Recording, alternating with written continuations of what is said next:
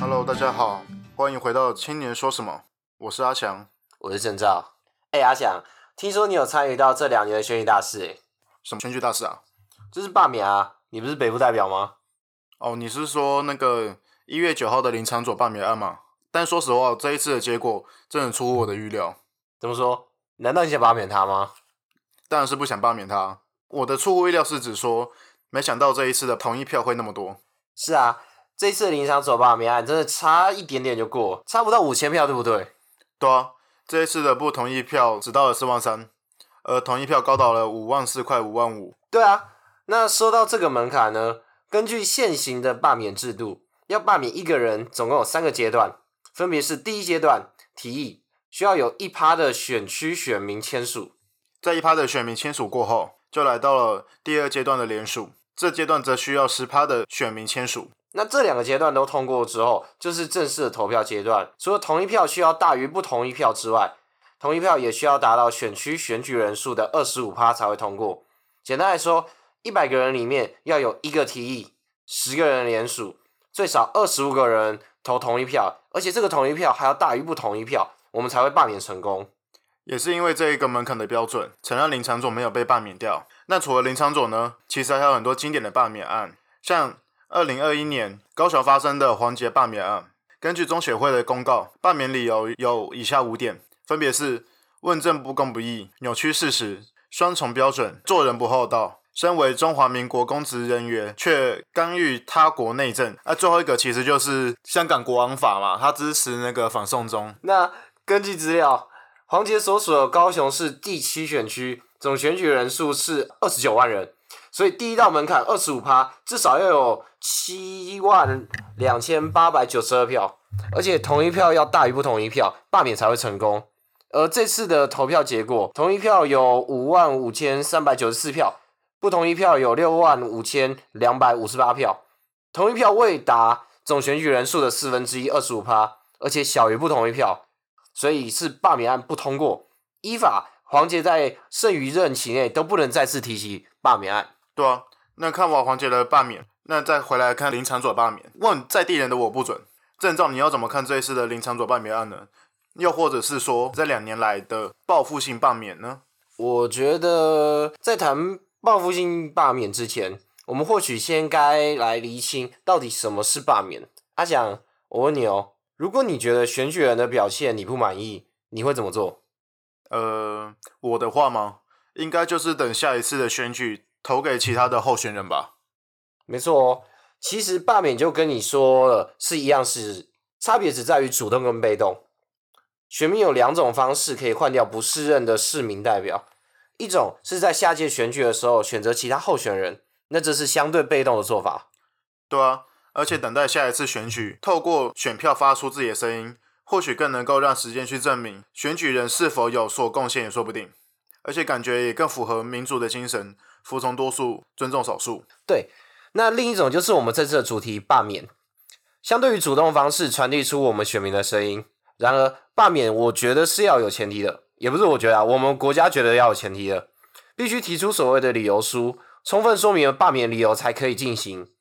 而这样的罢免理由书也应该要符合被罢免的那个人他当初选举的证件，以及他至今履行的成果或是行为，才能让选民或者说民众透过这样的相关性去检视每一个政治人物的作为，而不是单纯的后悔选举而已。对啊，那我们回到罢免哦。除了刚刚我们提到的黄杰的罢免案，高雄在黄杰之前也经历了一次的高雄前市长韩国瑜的罢免案。但是你知道这一次不是韩国瑜第一次被罢免了吗？到底做了多烂，才被罢免两次？我看一下资料，看哦，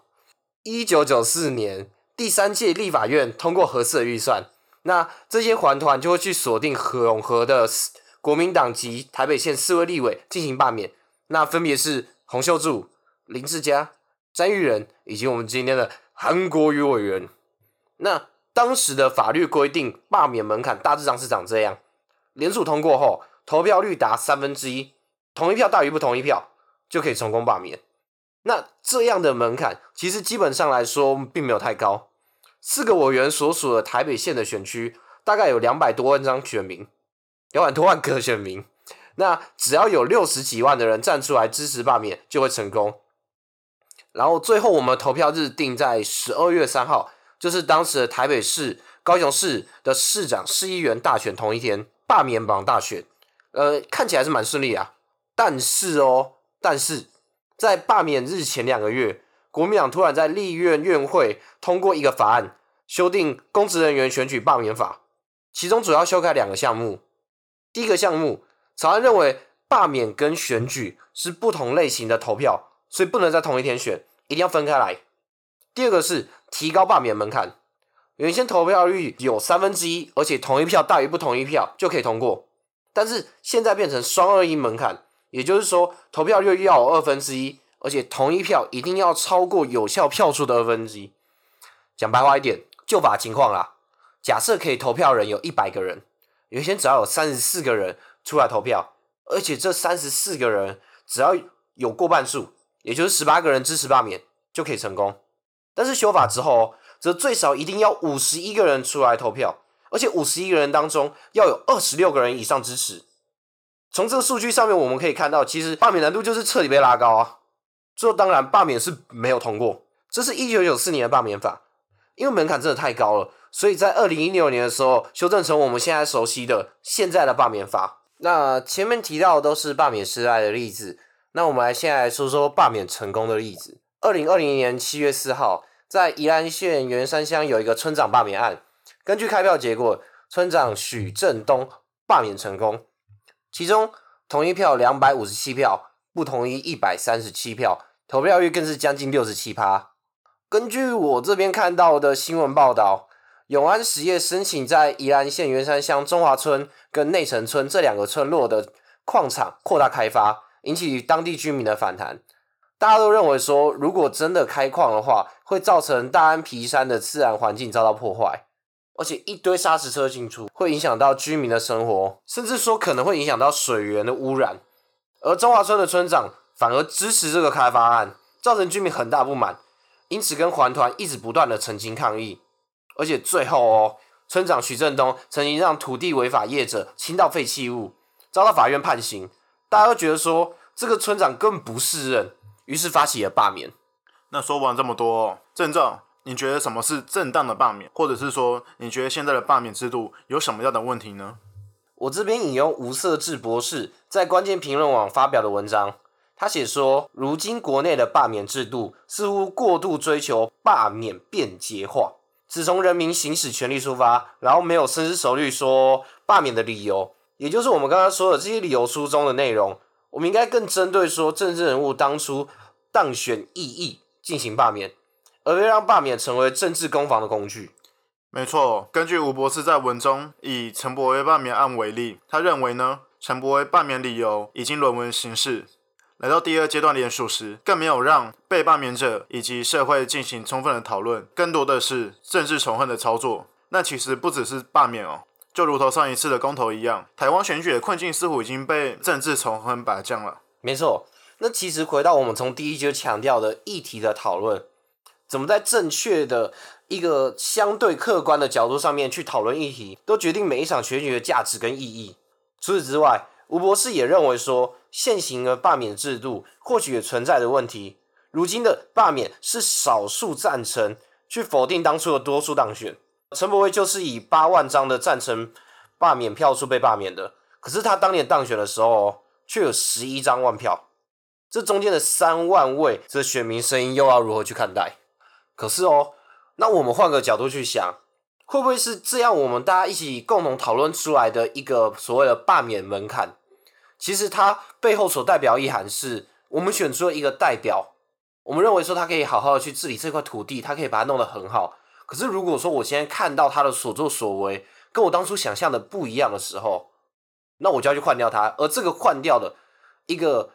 基准，就是他至少要让他选区的那个选民不满意他的人要少于四分之一。那是否该以当初这个当选票数作为基础，然后去当做罢免的门槛？如当时的韩国瑜市长是以八十九万票当选高雄市长。然后之后再面临九十三万罢免同意票遭到罢免，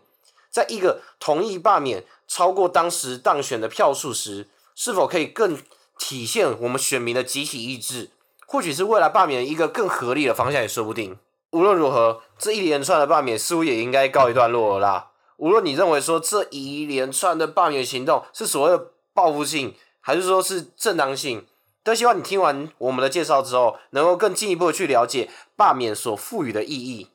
没错，更重要的是，我们能够掌握这个罢免的权利，并行使属于我们的权利。只要今天多一份你的声音，青年就多一份你的力量。那今天节目就到这边，我是郑照，我是阿翔，请继续关注我们 Podcast 以及 IG，避免错过我们的最新更新。让我们持续带你认识青年参与以及社会议题。谢谢你收听我们的节目，大家再见。拜拜。